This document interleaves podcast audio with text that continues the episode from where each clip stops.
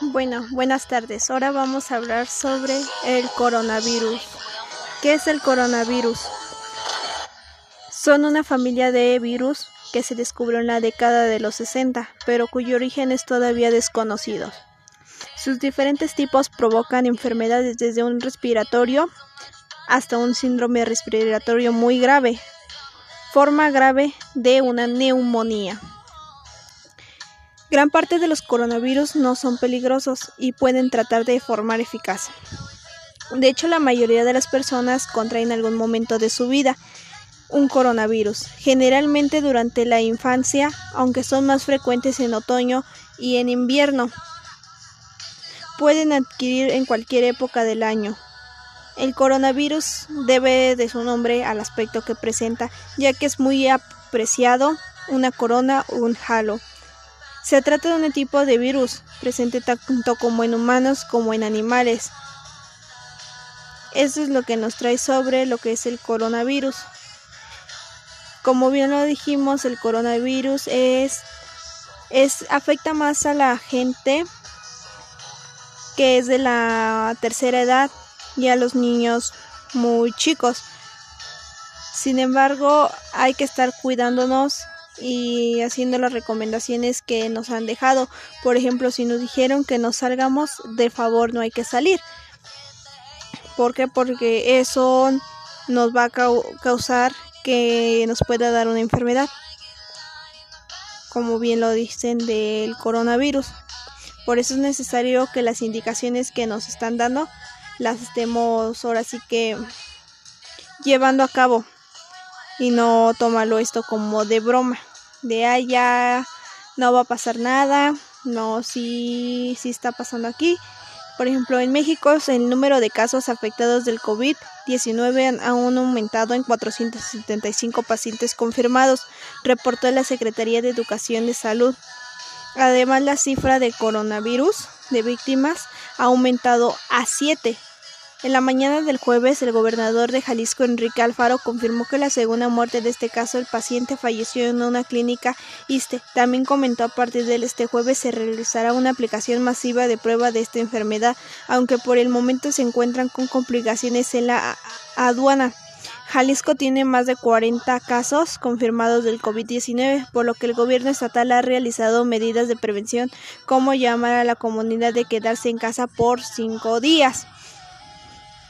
Mientras se extendía la sexta defunción por coronavirus fue un hombre de, de 70 años, residente del estado de San Luis Potosí. Tuvo contacto con personas que habían viajado a Estados Unidos y padecían hipertensión y obesidad. Por eso es importante que, como les mencionaba, eh, si presentas algún alguna enfermedad o tan solo de una enfermedad por transmisión sexual, es más fácil que seas propenso a tener este coronavirus por el mismo motivo de que ataca más fuerte por lo mismo de que ahora sí que tus defensas son muy bajas.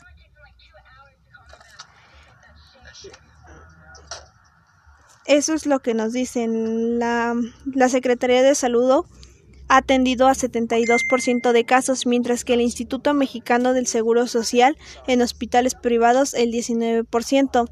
Dentro del panorama nacional de funciones hay un predominio de hombres, solo es uno de los seis fallecidos es la mujer. Instituciones de donde ocurrieron los fallecimientos son en el IMSS con el 50%, hospitales privados con el 33%, hospitales de la Secretaría de Salud con el 17%. La medida de edad es de, 6, de 65.5 años, siendo fallecido más joven de 41 y el más grande de 77 años. Las defunciones predominan en la zona metropolitana del Valle de México, especialmente en la Ciudad de México. Las características de los fallecidos en términos de enfermedades crónicas están en obesidad, diabetes, hipertensión y elementos de riesgo como el tabaquismo, fumar extremadamente maligno para cualquier aspecto de la salud y contraproducirse para la enfermedad COVID-19, aseguró el secretario. La dependencia confirmó que empiezan a perder la trazabilidad de los contagios, lo que significa que ya no es posible conocer quién, a quién contagió. 13 casos o el, o el 0 del 3% de los 475 confirmados no tienen antecedentes de importación. El subsecretario público de video este miércoles en su cuenta de Twitter donde dijo que los ciudadanos mexicanos que están que las preocupaciones sobre la salud son legítimas. Aclaró cuáles son los síntomas del coronavirus para que puedan distinguir y identificar la forma de los sectores vulnerables. Exigió que uno como persona debe de quedarse en casa para ayudar a reducir la transmisión, optimizar la atención en las unidades de salud. Además, el funcionamiento pidió a la población no entrar en pánico.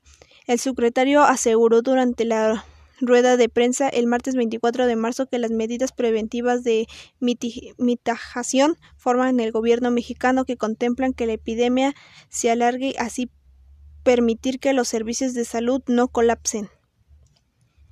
Eso fue lo que dijo el secretario.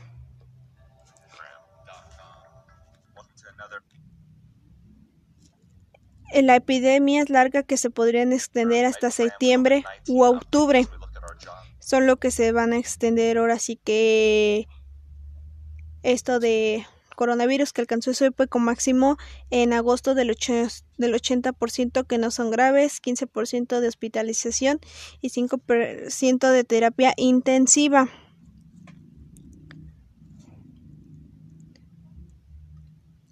La segunda fase se caracteriza por la hipertensión comunitaria. Los casos en el país son ciertos brotes que son tercera generación y superior. Esto significa que el COVID-19 se propaga entre la población. La población sin la necesidad de haber realizado un viaje al extranjero. O sea, esto se debe que aún así sin que tú viajes te puedes contagiar.